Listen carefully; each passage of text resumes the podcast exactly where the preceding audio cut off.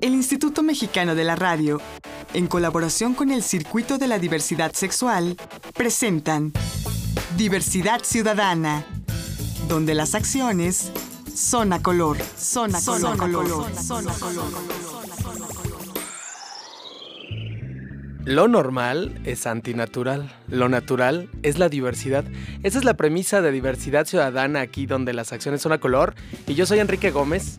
Estoy muy a gusto de esperarles y de tenerles aquí en cabina y aquí en este programa cada lunes. El día de hoy vamos a platicar de un tema interesantísimo que es las personas LGBT de la tercera edad.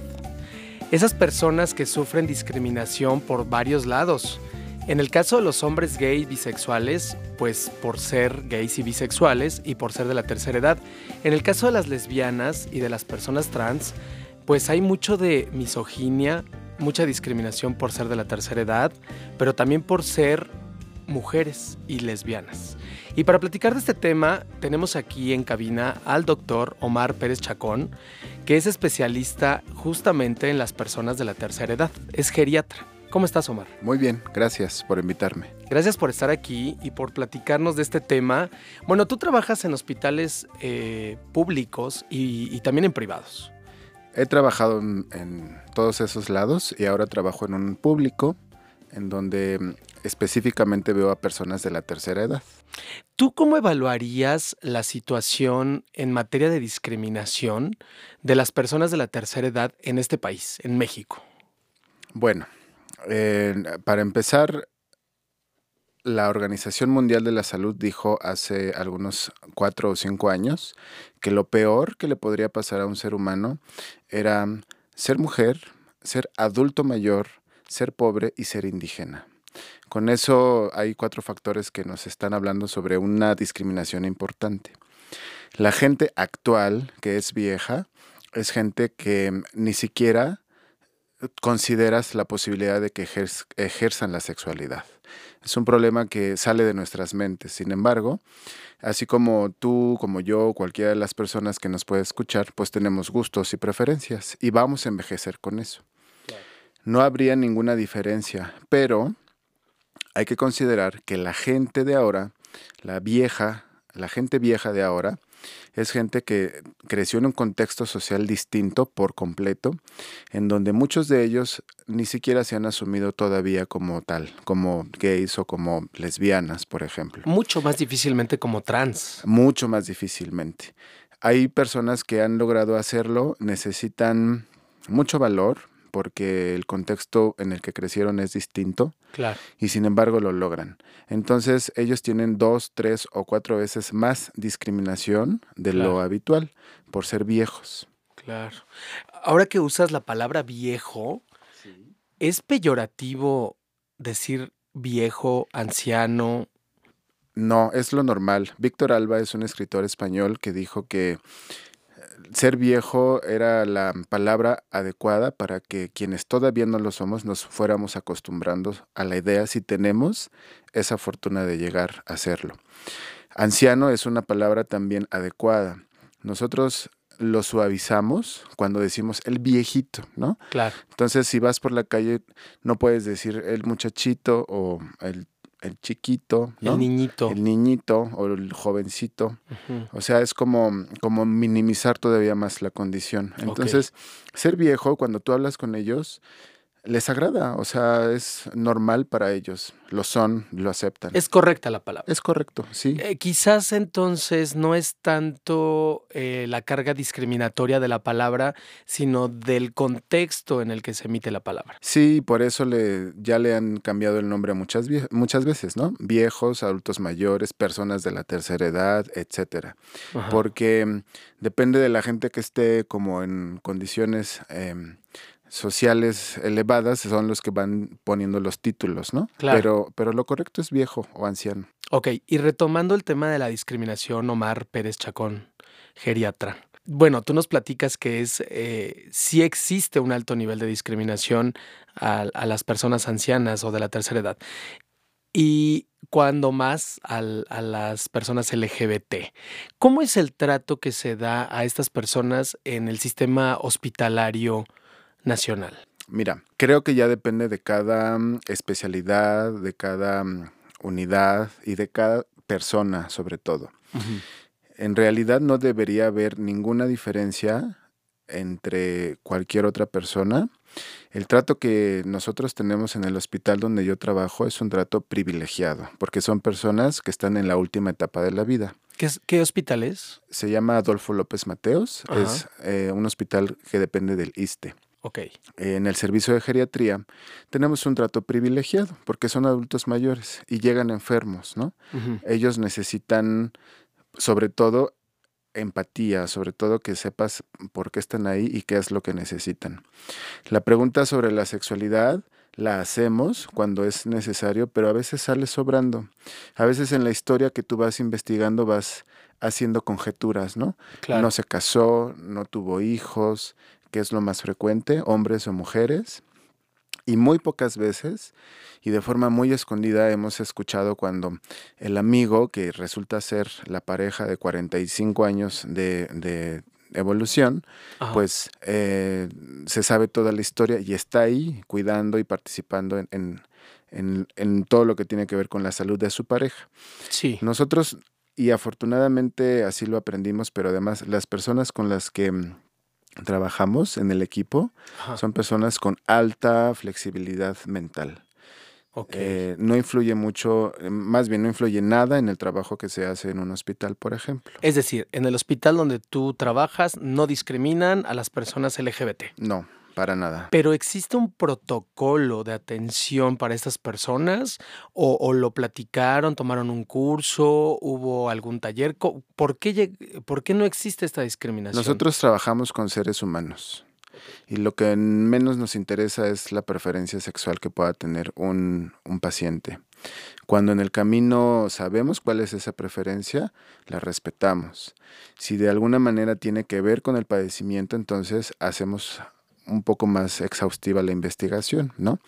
Porque tú sabes que ahora ser viejo es lo mismo para cualquier enfermedad y puedes vivir con infecciones como VIH o cualquier otro tipo. Claro. Y llegar a un envejecimiento normal, ¿no? Claro. Entonces, eh, si es necesario, hacemos alguna investigación más profunda, pero si no, pues no tiene nada que ver con lo que estamos trabajando. Nosotros trabajamos con seres humanos y eso es la base de nuestro trabajo. Ahora, ¿qué pasaría si llegara a ocurrir algún caso de discriminación? ¿Cómo se resolvería en este hospital? Bueno, em, no lo sé porque en realidad em, no he conocido en el tiempo que estoy trabajando ahí un caso que suene como tal. Lo que yo hago con los residentes que vienen a trabajar con nosotros es fomentar la idea del el respeto, principalmente. Cuando yo escucho algún tipo de comentario, no solo para gente de la tercera, tercera edad, sino cualquier persona, eh, que sea peyorativo o discriminatorio o algo por el estilo, sí hago un comentario importante y sobre todo exalto el, el, tipo de indignación que pueden hacer referencia a ellos, ¿no? Entonces, nosotros marcamos claramente que no podemos tolerar ese tipo de actitudes y si ellos tampoco están de acuerdo con eso, pues entonces las puertas están abiertas. Ahora, ¿existe en la carrera o en la especialidad de geriatría alguna materia, algún módulo de, de respeto a las diversidades? No existe nada de eso. Ni en la carrera de medicina general existe algo como eso. Lo que existe apenas son materias optativas que tienen que ver con salud sexual, en donde yo, por ejemplo, me acuerdo que tomé esa materia y te enseñan todo esto, ¿no? Toda la posibilidad que te puedes encontrar en la vida, pero no todos eligen ese tipo de materias. ¿Tú crees que debería de ser obligatorio? No sé, creo que que esto está cambiando y yo creo que en el contexto actual la apertura mental es distinta a hace muchos años, sin duda. Creo que la generación de, jóvenes, de niños, está cambiando y ellos toman las cosas de forma más natural. Sin embargo, si existen programas como estos es porque es necesario actualmente todavía. Claro. Eh, no sé si sea obligatorio como para una carrera o para algo en particular. Creo que será obligatorio a nivel eh, básico, hablar sobre cuestiones generales de, respeto y no, y no solamente a personas eh, homosexuales o lesbianas o transgéneros, sino en general a la sociedad, ¿no? A cualquier ser humano. Claro, bueno, ser humano y también las otras especies, ¿no? El respeto a la vida en Por supuesto, en general, sí, sí, estoy de acuerdo. Claro. La recomendación. La recomendación.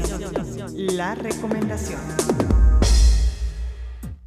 El médico geriatra Omar Pérez Chacón nos va a hacer una recomendación en esta sección de la recomendación artística de alguna película, un disco, una canción, algo del arte que te haya inspirado en algún momento de tu vida. Platícanos, Omar. Más que inspirado, eh, favoreció que yo expresara un montón de emociones en un momento particular. Es una, es una película que se llama Bailando en la Oscuridad con Björk. ¿Sí la conoces? Claro, Dancing in the Dark. In the Dark. Es una película que, que me hizo llorar como cinco días seguidos porque justamente en aquella época yo estaba empezando a trabajar con adultos mayores y mm, hay cosas que, que, se me hicieron muy, muy semejantes, pero trabajar con adultos mayores, independientemente de la preferencia que tengan o demás, es trabajar con, con personas muy vulnerables, ¿no? Y, esa película vale la pena verse una y otra vez. Pues ahí está la recomendación, Dancing in the Dark con Björk. La recomendación. Bueno, pues estamos platicando con el doctor Omar Pérez Chacón, eh, geriatra, acerca de las personas LGBT de la tercera edad. Y esto es Diversidad Ciudadana, aquí donde las acciones son a color. Voy a hacer un corte, no me tardo nada. Yo soy Enrique Gómez, regresamos.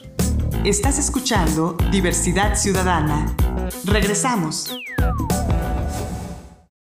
Estás escuchando Diversidad Ciudadana. Continuamos. Estamos de regreso aquí en Diversidad Ciudadana, donde las acciones son a color. Soy Enrique Gómez y el día de hoy estamos platicando con el doctor Omar Pérez Chacón, especializado en las personas de la tercera edad, específicamente sobre el tema de la diversidad sexual eh, a estas alturas de la edad humana. Y bueno, empezamos con el tema de la discriminación, mi querido Mar, pero también es muy importante que platiquemos sobre las atenciones médicas que requiere una persona a la tercera edad. ¿Existen especificaciones para personas LGBT en materia médica eh, cuando se llega a la tercera edad? No, no hay algo específico para ellos. Lo que existe es un protocolo de salud en donde mm, lo que se busca es fomentar eh, la educación para la salud, que te cuides, principalmente que te muevas, y no solo físicamente, sino que seas flexible con los cambios que está teniendo tu cuerpo por envejecer. Hay protocolos de atención en donde debes de poner puntos importantes sobre padecimientos frecuentes como hipertensión, diabetes, problemas de la próstata, cáncer de mama, de matriz y mm, yo pienso que mm, específicamente si sabemos que alguien tiene alguna preferencia diferente, em, solamente investigando si es necesario hacer otro tipo de estudios, lo podrías hacer. Eh, no es característico de, de, una persona por ser homosexual ser, por ejemplo, promiscua, ¿no? Eso, aunque seas homosexual o seas heterosexual o lo que seas, si eres promiscuo lo serás toda la vida y en la vejez también. Y mm, seas quien seas, si tú tienes una conducta de riesgo, necesitas revisarte o hacerte periódicamente algún tipo de estudio para que sepas que estás bien o que estás sano. Em, y es lo que hay, son programas abiertos para la población, no solo en el ISTE, sino en, en, la Ciudad de México, todos los hospitales que dependen del gobierno tienen programas para la población en general para detectar padecimientos de forma oportuna. Sin embargo, el tema LGBT en las personas de la tercera edad es algo un tanto invisible, no solamente para las políticas públicas del, gobierno en materia de salud, sino también para las personas mismas. Poco se habla de la salud y de la atención de las personas de la tercera edad. Fíjate que yo pienso que que ni siquiera debería haber una separación, pues, ¿no? O sea, deberíamos hablar de hombres y mujeres, punto, que han envejecido y hasta ahí. Sin embargo, te voy a contar rápidamente la historia en un hospital donde trabajé en el Estado de México, en una comunidad, digamos, eh, un tanto rural, en donde un hospital tipo asilo recibía cada, cada lunes a mm, un paciente en, en, este, en esta modalidad de asilo y cada fin de semana iban por él y entonces él vivía los fines de semana con la familia. Eh, era un tema que se comentaba, ya sabes, así como de rumor, como algo escondido y en forma de chisme y misterioso, porque de muchas familias que habían, esta familia era la que cumplía cabalmente todos los requisitos y estaba en las juntas y eran personas responsables.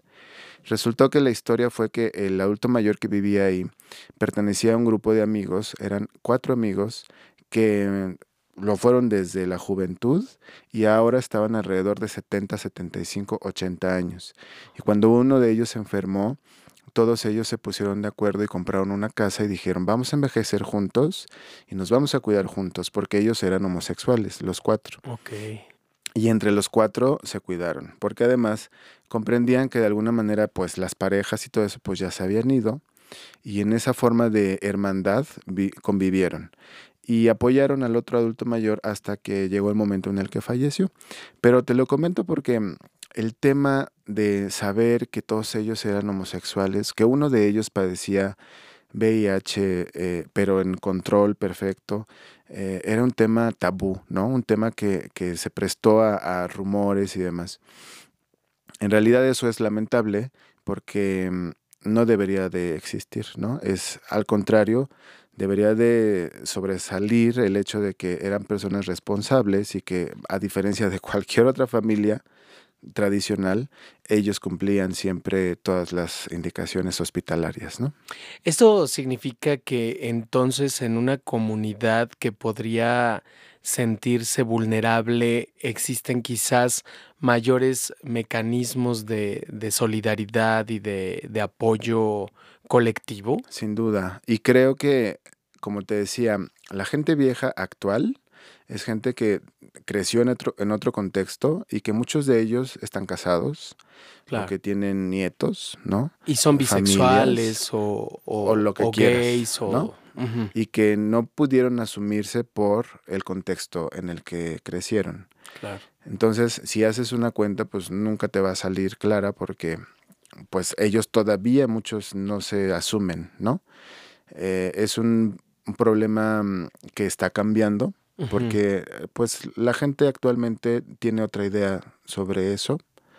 Em, creo que existe más apertura, más respeto, pero mm, entonces a la vejez se le agregan otros problemas, no solamente si eres lesbiana o bisexual y demás, sino que aparte eres viejo, ¿no? Claro. Te estás arrugando, estás caminando más lento y, y así se van sumando los puntos claro. que favorecen la discriminación. Sí, y si tienes una discapacidad o si, como decías al principio, eres de origen indígena, se van sumando discriminaciones. sí.